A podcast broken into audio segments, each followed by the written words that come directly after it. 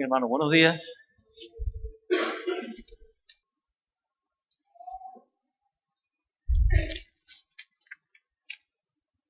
Una mañana muy movida para mí, porque la cabeza y las neuronas se nos pierde. Y como te das cuenta, no estado donde está. Y eso me ha pasado a mí hoy. No sabía dónde estaba ni, ni encontraba lo que tenía que encontrar. Pero bueno, hermano, no vamos a hablar de ahora de mí, lo pasado, pasado está. Yo dije empezar el culto que lo llego en un momento, ¿vale? Pues bien, en un momento determinado, Juan, digo, Lucas 23, Jesús le dice a los discípulos, ¿quién dice la gente que es el Hijo del Hombre? ¿Quién dice la gente que es el Hijo del Hombre? Él está haciendo como un sondeo para ver qué piensa la gente. Jesús no lo sabía. A veces mm, encontramos estas cosas y, algunos pues han llegado a pensar que Jesús no era un sapiente. Pero bueno, yo no podría pensar eso, puesto que él sabía que yo iba a nacer el 5 de enero del 44 desde antes de la fundación del mundo. Así que yo no puedo dudar de eso, ¿vale? Sí quiero decir que es bueno que nos demos cuenta muchas veces que la Biblia no se contradice, sino que aparece, parece hay expresiones como si algo así pasara. Pero Dios está esperando también una reacción nuestra ante la lógica y el sentido común que todos tenemos dado por Él desde antes también de la fundación del mundo. A veces tenemos ideas que se encuentran consigo mismas, pero no con la de Dios. Eh,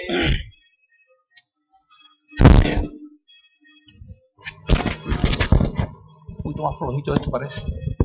Está muy fuerte. Bien. Hay una cosa que me gustaría que pudiéramos esta mañana ver o tratar de entender. Dice que a partir de que Jesús preguntó eso y el apóstol Pedro le dijo, tú eres el Cristo, el Hijo del Dios viviente. Una declaración general de como si la tierra, como si la sociedad, como si el mundo conociera o reconociera que Jesús es el Hijo del Dios viviente. Jesús es el Salvador del mundo. A partir de ahí dice el texto bíblico que Jesús habla más que nunca y con más insistencia en que él iba a ir a Jerusalén y le era necesario ir a Jerusalén y morir por mano de los escribas, los fariseos, los saduceos, los sacerdotes y tal. A partir de ahí hay una inclinación muy fuerte en las palabras de Jesús en cuanto a este tema.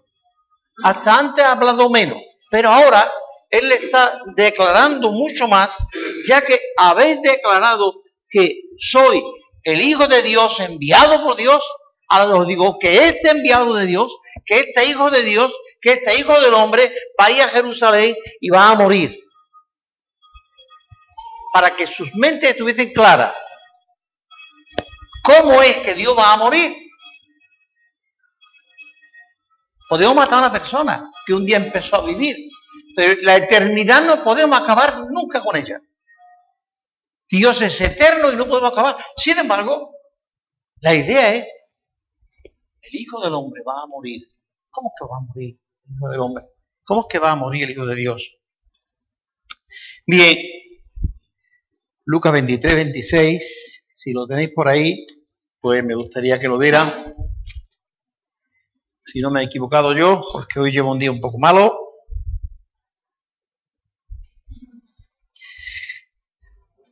Dice el 26, creo que no me equivoqué, y llevándole tomaron a cierto Simón de Sirene que venía del campo y le pusieron encima la cruz para que la llevase.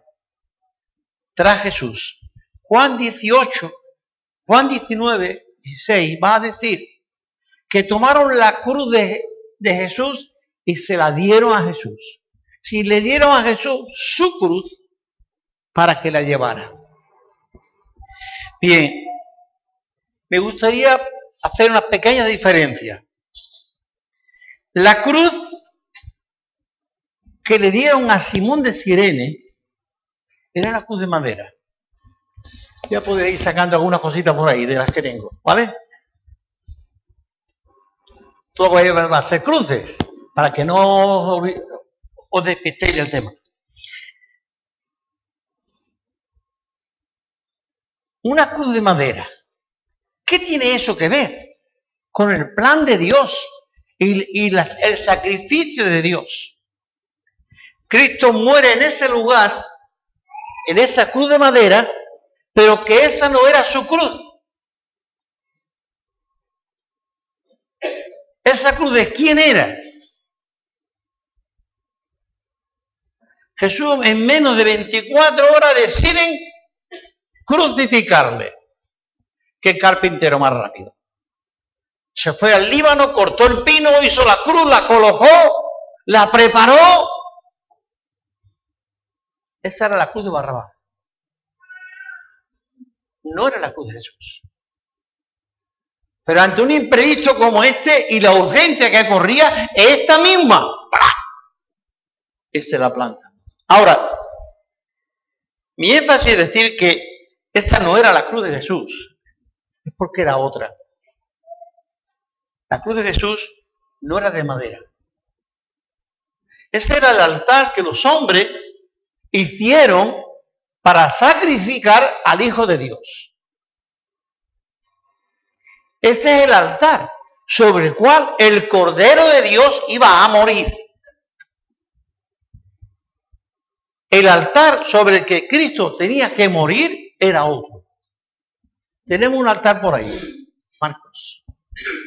El altar que había en el templo judío era un altar de bronce. Esto pesaba toneladas. ¿Cuántos animalitos, cordero, justo, puro, inocente, sufrieron el dolor de la muerte ahí, sobre ese altar? ¿Cuál era la cruz de Jesús? El dolor. Y su altar era ese, pesaba tonelada. El dolor que Jesús pasa desde Getsemaní, no, no, no, Getsemaní. ¿Cuándo empezaron los dolores de Jesús? ¿Cuándo empezó a cargar la cruz el Señor? Desde el pesebre hasta el Golgotha. Era muy consciente muy, muy consciente de cuál era su fin a lo que había venido. Y cuál sería su fin trágico en la cruz. Con lo cual la cruz de madera fue el utensilio que improvisaron dijo esta misma. En vez de buscar otra, esta. No le vamos a hacer más que sufrir. Esta misma, ahí la acordamos, vale. ¿Cuál era la cruz de Jesús? Era el dolor. Era el sufrimiento. Por eso cuando él llega a Getsemaní, le dice a sus discípulos, empezó a entristecerse, dice el texto bíblico. ¿Por qué? Jesús nunca se dijo que estuviera triste, solamente como estaba delante de la tumba de Lázaro que lloró. ¿Qué pasó? La recta final, todo vemos cuando hay carga de bicicleta, ¿verdad? La carrera de moto más complicado. Pero la carrera de bicicleta al final, decimos, eh, el último sprint, ¿no? En el que todo ahí, todos quieren entrar primero, claro. Pero bueno, solamente uno tiene que ganar, ¿verdad? Y se esfuerzan de una manera para poder entrar. Cuando son los que van corriendo a pie, cosas, pues al menos tiran la cabeza para que, que la cabeza entre y sea captada por el infrarrojo. Sencillamente quiero ver Jesús está llegando al final de su carrera. Jesús está llegando al final. Una expresión que no se asuste. Estaba tocando fondo. Porque estaba cayendo sobre él las toneladas del altar. Las toneladas de dolor que cada uno de nosotros le estábamos dando. El dolor que había en su corazón le hizo en el Getsemaní no se dice que llorara. Un comentarista dice que lloró. Y dice que Jesús lloró tres veces. Solamente encontramos dos. En la tumba de Lázaro y entrando en Jerusalén. Sin embargo, la agonía que tenía por dentro, si quiere, la muerte que estaba experimentando vivir o realizar allí en el huerto, le estaba haciendo, digamos, le voy a decir morir por dentro, pero su sistema biológico se estaba estropeando, estaba saliendo esta sangre. Podríamos decir muchas cosas más, pero yo no voy a meterme en ese berenjenal ahora. Simplemente quiero que veáis que la cruz de Jesús no fue la cruz de madera, fueron mis dolores, fueron mis pecados, los que Él pasó y los que le mataron. No fueron la lanza, no fueron los clavos, fueron mis pecados los que le llevaron a la cruz. Simón de Sirene fue utilizado para llevar la madera, pero los suyos los llevó él. ¿Recordáis? Creo que es el mismo Lucas, Juan, perdón, creo, que unas mujeres se compadecieron de él cuando él iba subiendo por aquella vía dolorosa, como le llaman. Y él dijo, no toréis por mí, y orad por vosotros y por vuestros hijos. Si el dolor que le estaba pasando por cada uno de nosotros. Se dice que no hay dolor mayor que el dolor del parto. Lo dicen las mujeres y también lo dicen los médicos, que no, que no es cosa solamente que la mujer lo diga, sino que lo dicen los médicos también, ¿no? Es el punto de dolor más fuerte que puede haber. Sin embargo, veamos que después hay algo bonito. Pero hay que pasarle el dolor. Dice Isaías que Jesús verá el fruto de la aflicción y será, vamos a decir, regocijado.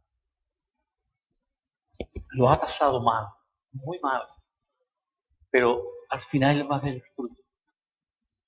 Quiero pensar que Jesús está mirando hoy a la tierra miles, millones de iglesias llenas de redimidos que están alabando a Dios y glorificando a Dios. Otros cientos de miles quizás entregando sus vidas a Cristo. Otros dando testimonio de lo que Dios ha hecho en sus vidas. Esto está regocijando el corazón de Dios. Porque está viendo que la aflicción que él un día pasó en el Getsemaní no se quedó en vaso roto, el saco roto. Fue dando señal. Como dije, no improvisaron la cruz, sino que era una cruz que estaba destinada al hombre más malo que había en esos días allí. Como dije antes, vuelvo a repetir, el altar sobre el cual se celebraba la Pascua era de bronce, el cual el altar sobre el cual se va a celebrar la Pascua este año dejaba de ser de bronce. Iba a ser de otro material. No iba a ser ya un corderito que iba a morir. Iba a ser el Hijo de Dios. Recuerde que Juan, cuando Jesús empieza su ministerio, no hace más que Juan verlo y dice, ese es el Cordero de Dios que quita el pecado del mundo examinando bien las cosas.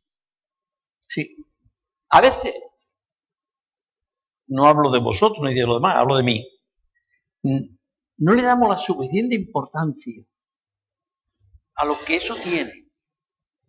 Jesús es el Cordero de Dios. Le van a poner sobre una cruz de madera. No había otra cosa más sofisticada. Pero no había una muerte más horrenda no había una cruz, algo más horrendo, en el cual las personas colgadas allí fuesen desagrándose, descolgándose el cuerpo, agonizando, siéndose ahogados por la misma. Sí, había una muerte. Y esa era la muerte de los malditos. El Hijo de Dios, el Santo de los Santos, estaba aceptando la maldición de pecado.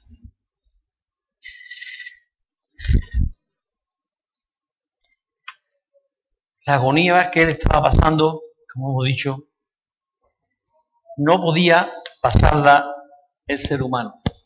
Pero sin embargo, daros cuenta, Jesús, entre Jesús y yo no había diferencia.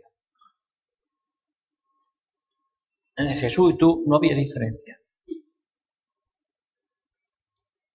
Porque si lo hubiese habido, era un Salvador poco fácil. Él tiene la misma naturaleza que tengo yo. Su naturaleza estaba inclinada al mal, preparada para pecar, como estaba la de Adán. Yo nací ya con la tendencia, con la inclinación al mal, pero él tiene una naturaleza no de pecado, sino preparada para pecar. ¿Cuál fue la victoria de Jesús? Que dijo no. A donde Adán dijo sí. Pero el diablo, si llega a saber el diablo que Jesús no, iba a pecar nunca, no lo ataca. ¿Pero por qué la atacaba? Porque era un hombre. Él no veía allí al Hijo de Dios. Él, no veía allí. Veía un hombre. Y hay que quitarlo de en medio. Y sabía que tenía la posibilidad de entrar. Y, y le tentó de todas maneras. Mentira, pues impulso de rabia y otras cosas más que puede surgir y que suben cada uno de nosotros. Cuando se nos sube un poco la ira, se nos sube la soberbia, o nos ponemos orgullosos, no somos los humildes suficientes que tenemos que ser, o contestamos palabras que malsonantes para decir otra cosa. Eso nosotros, nosotros no, nosotros somos más santos que todo eso. No, no, no. Somos así. Estamos hechos de ese material. De una masa con, ¿con qué? Masa con levadura que se estropea, que se descompone. De esa manera estamos hechos. Jesús estaba hecho igual. Y Satanás le entró por todas partes. La gente se burlaron de él todos los estatus sociales, desde el mayor que era religioso hasta el mismo Pilato, se burlaban de él. Y el pueblo llano. Si eres el hijo de Dios, bájate de la curva, hombre, ¿qué haces ahí arriba? Haz un miragrito, al menos. Pero no te vayas tú solo, para nosotros. ¿Vale? No te. Bien. Yo tenía aquí una pregunta. No sé si ya le ha contestado. ¿Qué fue lo que Jesús clavó en la cruz? San Pablo, en su carta de los Colosenses, 2 capítulos, 2 capítulos, versículos 14 y 15, Dice que allí Jesús, si alguien lo tiene, por favor, que lo, lea, porque yo me pongo a, buscar y me pierdo. Colosenses 2, 14 y 15 dice, anulando el acta de los decretos que había contra nosotros, que nos era contraria, quitándola de en medio y clavándola en la cruz.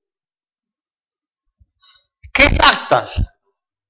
¿O a qué actas se está refiriendo aquí el apóstol Pablo?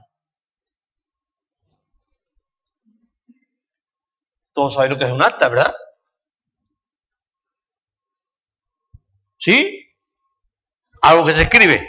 Pepe Bernard me debe 40 euros. Se levanta acta, Juan, levanta acta de que... Y eso queda ahí. No. Bien. ¿A qué acta se está refiriendo Jesús? Ahí el apóstol Pablo.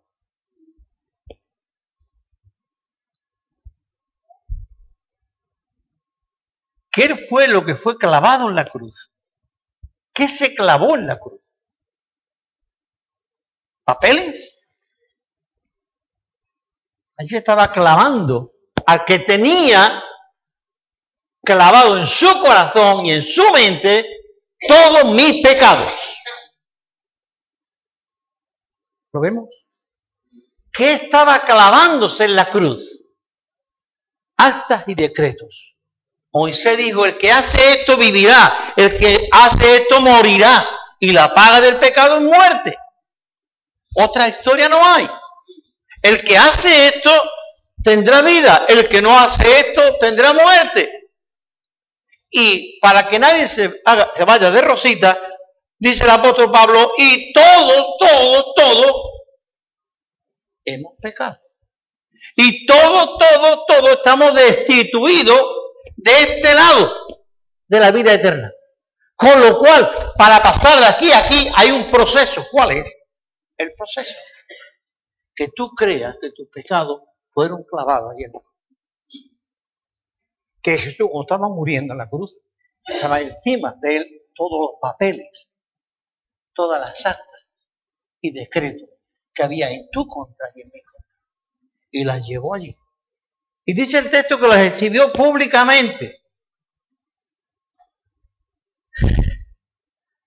Antiguamente, yo no sé si hoy todavía, habían jugado un, corcho grande, pues se ponían los papeles clavados. Eso, bueno, ahí. Tenemos ahí abajo, ¿verdad? ¿Eh? Pues él coloca allí el papelito de que tenemos un campamento. Por ahí. Eso está público. Pero un poco privado, está, está aquí dentro. Si lo tuviésemos en la calle, sería más público, ¿verdad?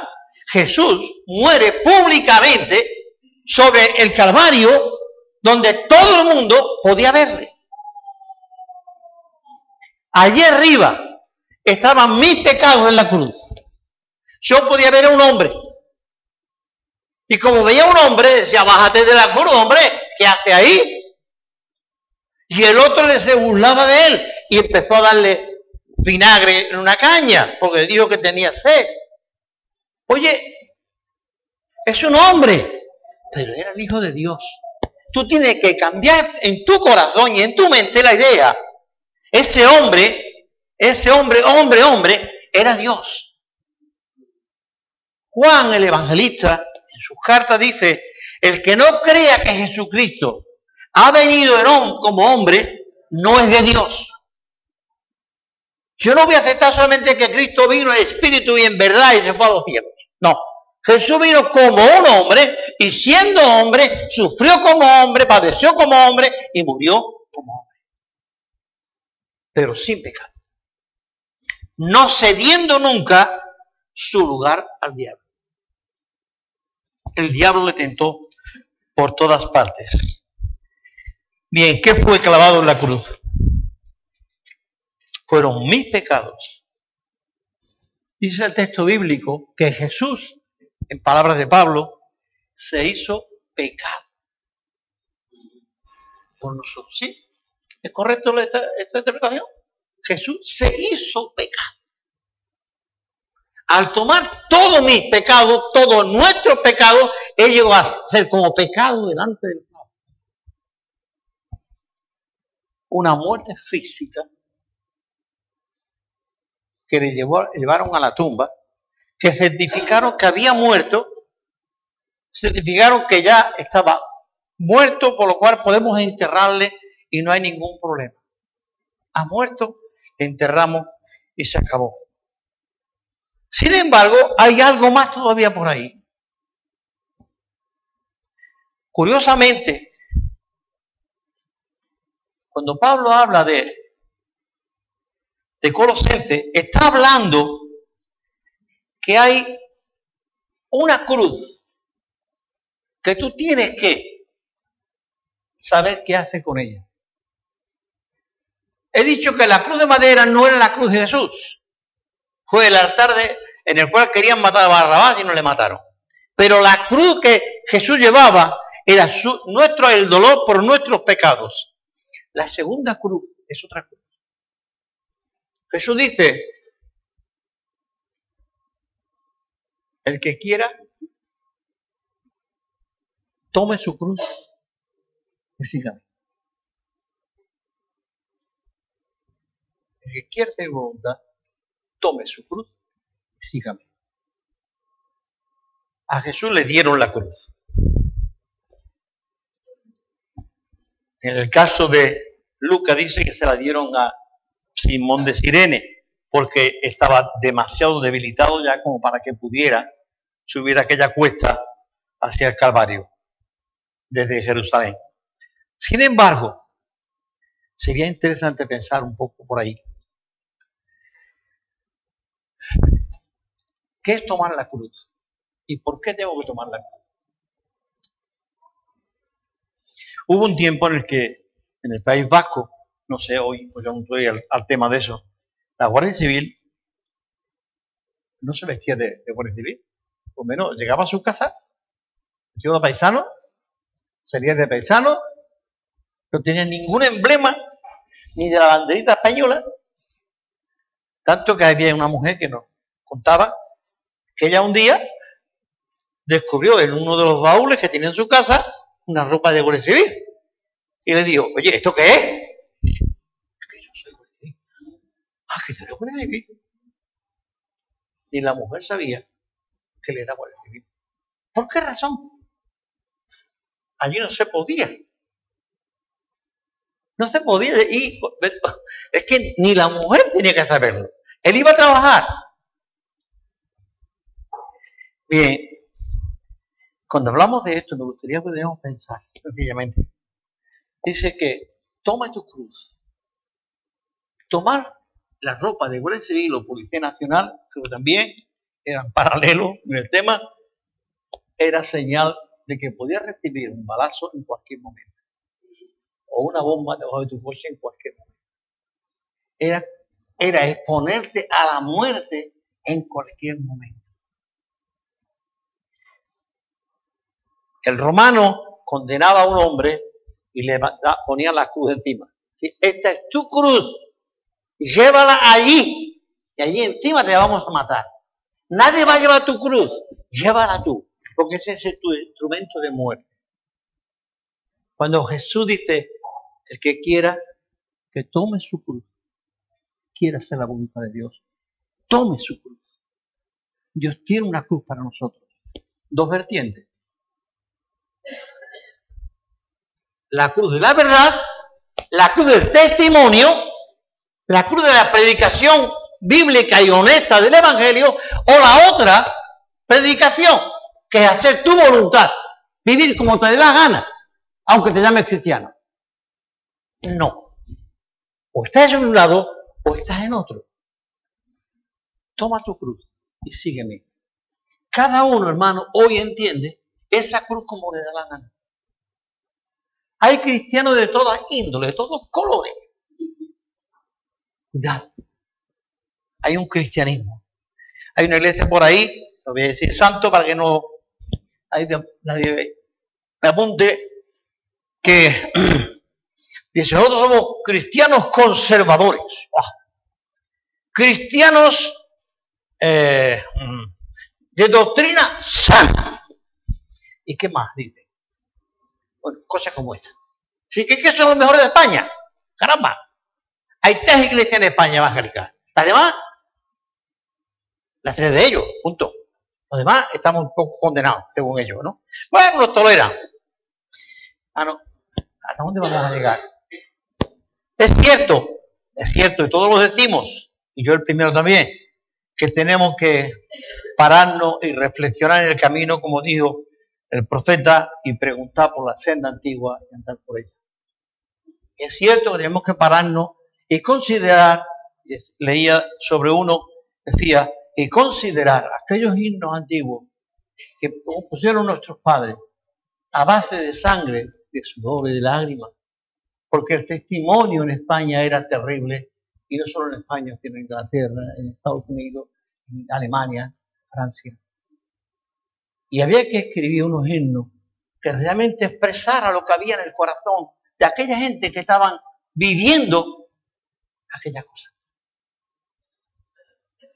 Hoy, la alabanza de hoy, no me refiero a la de hoy, la que hemos cantado hoy, una alabanza muy ligera, muy bonita, muy fácil, pero no te está comprometiendo como aquellos himnos. Aquellas predicaciones de Spurion, o las primeras de Billy para irnos de un punto a otro. Las de Luis Palau, que levantaba las masas.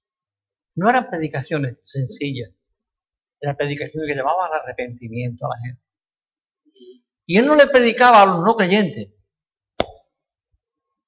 Billy Graham tiene una, una, una, una campaña, o le decían las cruzadas, le decían ellos, en Los Ángeles, donde miles de miles de miles de personas se ven en un campo de en un estadio y se ve la gente bajando y él llamando a la gente que se arrepientan. Allí estaban creyentes. Allí habría muchos creyentes que bajaron porque no eran creyentes. Estaban en una iglesia que cantaban, que oraban, que ofendaban y que hasta predicaban posiblemente. Pero cuidado, hermano. Pablo dice que la cruz que Dios te dice que coja es la cruz de tu propia voluntad. ¿Cómo tú entiendes el mensaje cristiano? ¿Cómo tú entiendes que es la vida cristiana que Dios quiere que tú vivas? Se te olvida rápido. Dice Pablo en otra parte, crucificando el viejo hombre. ¿Qué es crucificar el viejo hombre? ¿En qué cruz voy yo a crucificar mi viejo hombre? En la cruz del Calvario, Cristo llevó mis pecados. ¿Dónde yo crucifico mi viejo hombre? En esa cruz que Jesús dice, toma tu cruz y sígueme ahí.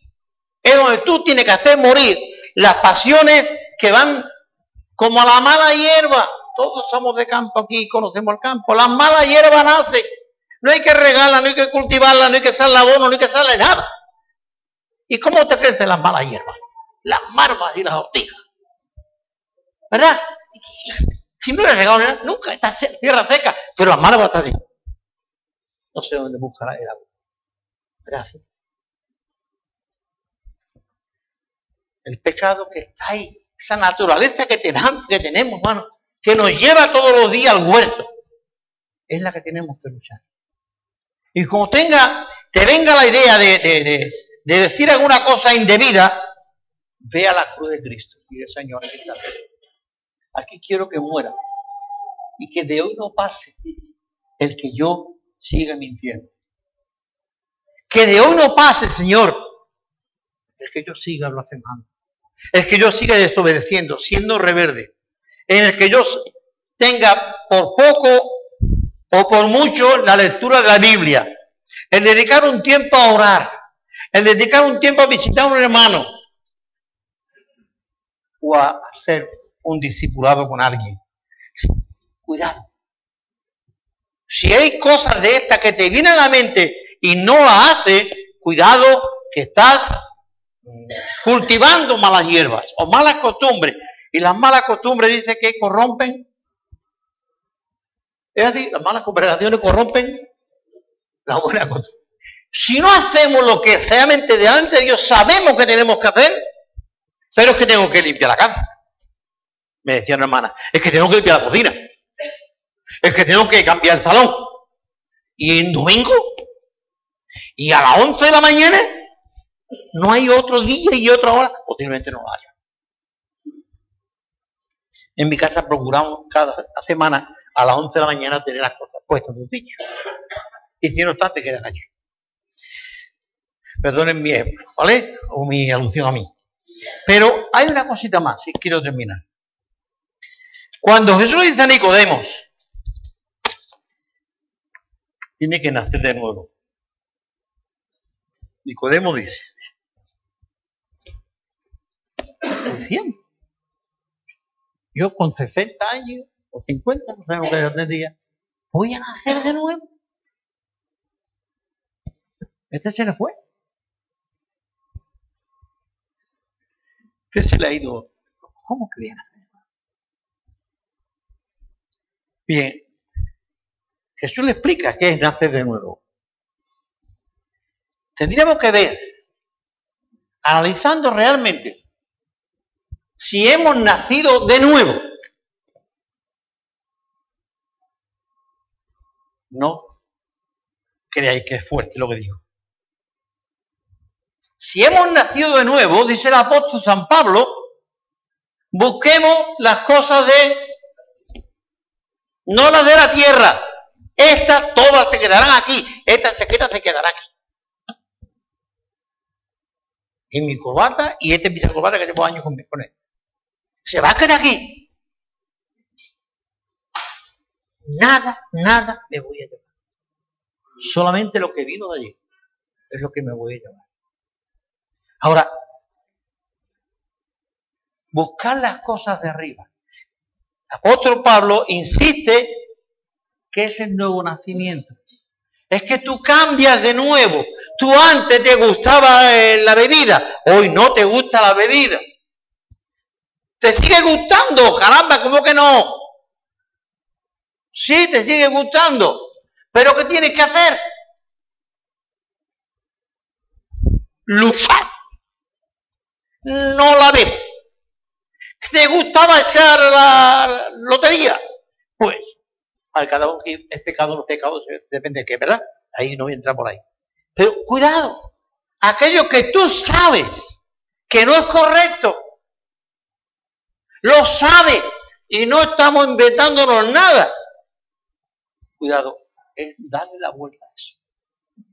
Bien, tenemos en la congregación varias personas diabéticas. A una sé yo que le encantan los dulces. a mi hija. Y hace bizcocho y todo. Eh, la guerra que tiene por dentro mientras hace el bizcocho, ¿verdad?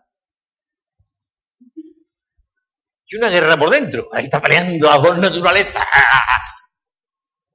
Se quiere comer la torrilla y la otra que dice, no te la comas. Eso ocurre con el pecado, hermano. El que fuma, dice, Señor, ya se acabó. Estaba en un campamento en Manantiales y vi un hermano que quería dejar tabaco, quería dejar tabaco, quería dejar tabaco, lo hombre, madre mía. bueno, venga, acá, estábamos tres. Hicimos un agujerito en la tierra, allá al lado del río. Ese el tabaco ahí. Ese hombre, ¿para qué tabaco ahí? Lo tapamos y oramos los tres. Y él oró, Señor, que yo nunca más cojo un cigarro. ¿Sabe lo que hizo? Perdió el tabaco, porque fue y compró más tabaco. Eso nos pasa con el pecado. No voy a mentir más. ¿Cómo que no? No voy a... No. Cuidado. Hermano, el pecado está ahí. Pablo dice, crucifica. ¿Qué, qué tiene que crucificar? Realmente coge el tabaco y cuérgalo ya. Dile, Señor, esta es la última. Ahora, ¿esto es donde empieza? Créetelo. Créete como las diabéticas saben que si comen azúcar o torrija, se les va a pegar un subidón y esqueto. Han crucificado la torrija. Y ni una cosa. Pues, hermano, de la ilustración. Crucifica el pecado. Si sabe que como vive no es lo que Dios le gusta, crucifícalo. Vea esa cruz que Jesús te dijo, toma tu cruz, toma tu cruz, sígueme. Porque ya yo, por tus pecados, pagué allí. Todos tus pecados fueron perdonados allí. Tú tienes una cruz en la cual tienes que ir crucificando esa cosa. Pero los que son de Cristo, dice el apóstol Pablo en Gálatas 5:24, han crucificado con él allí. ¿Qué ha crucificado? Los cristianos tenemos que aprender a crucificar. Y es ahí cuando empezamos a nacer de nuevo. Cuando empezamos a cambiar nuestra vida. A cambiar nuestra manera de ser, de pensar, de actuar. De que íbamos buscando el pecado y ahora decimos no. Aunque a veces patinamos. Pero te levanta, hermano. Por la gracia de Dios, y sigue para adelante porque así es la gracia de Dios. Si alguno quiere venir en pos de mí, sigue diciendo, tome su cruz y sígame. ¿Es difícil? ¿Quién dice que no? Pero Jesús me dice, eh, Mateo 11:30, porque yo, mi yugo es fácil y ligera mi carga. Eso lo dijo Jesús. ¿Y a qué se refería? ¿A qué te refiriendo? Que la vida cristiana es más suave, esto es una maravilla. Y andamos todos de como en las ferias de Villa. Esto es lo mejor del mundo. No, no, no, no. estaba hablándonos de lo que podemos experimentar después de haber entregado de verdad nuestra vida a Cristo y no ser un eh, pseudo cristiano. Recuerdo un librito una vez que me tocó, pues, hace ya más años que, pseudo discipulado, pseudo cristiano. Yo leía aquel librito, yo no sabía casi, ni lo que era un pseudo. Ah, ¿esto qué es? Tuve que leer el librito para enterarme un poco, que era un pseudo cristiano. Bien, muchísimas veces, hermano, andamos ahí con un cristianismo de tan bajo nivel que el mundo no se entera que somos hijos de Dios. Cuando somos los llamados a convulsionar este mundo. Cuando somos los llamados a dar la luz de Dios a este mundo. Cuando lo, dice que, que este mismo universo está esperando una cosa. ¿Qué es lo que está esperando? La manifestación gloriosa de los hijos de Dios, porque sabe que después de esa manifestación gloriosa vendrá la redención de la tierra, de este universo. Y la tierra clama diciendo, oye, venga ya, levantaros ya, hacerlo ya de una vez para siempre. es lo que está esperando la, tierra. Está esperando la redención de los hijos de Dios, la manifestación gloriosa de los hijos de Dios. Hermano, se nos olvida. Sabiendo, hay que no termina aquí, sabiendo esto, que nuestro viejo hombre fue crucificado con él, para que el cuerpo del pecado sea destruido, a fin de que no sirvamos más al pecado, sino al Señor. Créetelo, hermano. Créetelo. No tiene por qué seguir viviendo en rebeldía contra madre, padre, eh, la sociedad y todo lo que quiera no está llamado a seguir así, sino al contrario. La vida cristiana es fácil cuando andamos de la mano con Él. La vida cristiana no, es una carga, es una bendición. Saber que Dios me cuida, que cada minuto que yo vivo es que Dios me lo está regalando. Que no vine con nada ni traje nada, y me ve igual, pero el tiempo que esté aquí es un tiempo que Dios me ha regalado. Para mí de eh, edificación espiritual y mi agradecimiento para buscarle a Él cada día.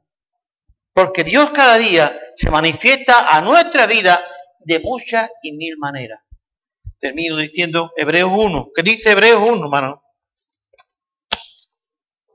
Si alguien lo recuerda, me lo, me lo recuerda a mí también. Perfecto. Y de mucha manera nos ha hablado con su hijo. Hoy nos ha hablado con su hijo. Mi hermano, dan, démonos cuenta que Dios nos está hablando todos los días. Ese texto es para cuándo? Para leerlo el, mm, el domingo nomás, ¿no? Los demás días no, no. Ese es un texto, es una palabra que está ahí, que todos los días, cada minuto, cada segundo se está repitiendo. Dios nos ha hablado mil veces hoy. Créetelo. Y si usted cree, tú empezarás a vivirlo. ¿Vale? Si yo no me creo que aquí hay dos escalones, ¿qué me pasará? Es un tortazo. Pero yo me lo creo, hay dos escalones. Yo me creo que soy pecador, por lo cual busco a Dios. Yo soy pecador, por lo cual reclamo de Dios su presencia y su ayuda y su apoyo todos los días. Si yo no busco a Dios es porque soy suficiente. No me hace falta. Dios quiere hablarte en este día. Dios quiere decirnos algo en esta mañana. Le encargué a mi hermano Marcos que tengo un himno por ahí puesto. Vamos a cantarlo todos, por favor, ¿vale? Es un himno muy antiguo, muy viejo, más viejo que quizá muchos de nosotros, ¿vale? A ver si somos capaces de cantarlo. A ver quién empieza en la cruz.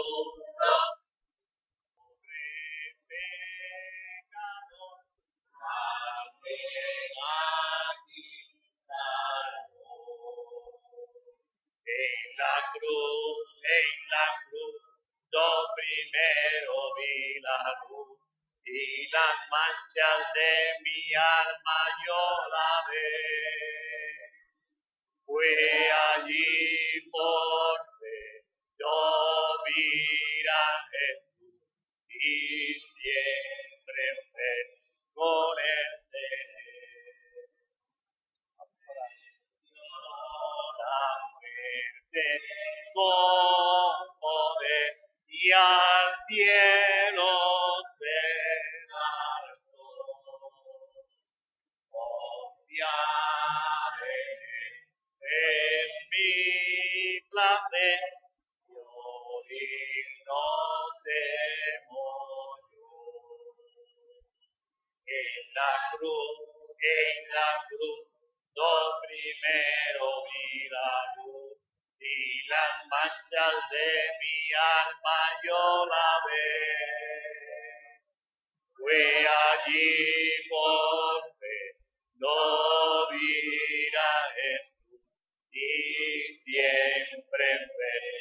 con él seré. Vamos orando. En esta hora, Padre amado, gracias por tu presencia, gracias por tu fidelidad, gracias por todas las cosas que tú nos das todos los días, mi Dios. Gracias por el perdón tan grande que nos ha dado, Señor, que nos ha hecho hijos tuyos, Padre Santo. Es un, un don que nadie puede recibir sino aquellos que se acuden a ti. Señor, gracias porque nuestros pecados fueron perdonados y nos ha dado la fuerza para decirle no al pecado. Ayúdanos, mi Dios, para que nuestra vida te glorifique, para que nuestra boca te alabe a ti, Señor, cada día, cada minuto, cada latido del corazón, porque tú lo has permitido. Te adoramos a ti, Padre, por esa cruz que llevaste, por esa agonía que pasaste. Gracias, Padre Santo. No fue inútil. Hoy tu pueblo te adora y te alaba en la tierra, Padre. Bendice a aquellos que, por razones de la justicia social, no pueden hacerlo. Pero estate con ellos, Señor, cuando cantan en sus corazones, o cantan en las celdas, o cantan en las prisiones. Te pedimos, Señor, que tú los bendiga, Padre, en este día. En el precioso nombre de Jesús. Amén. Amén.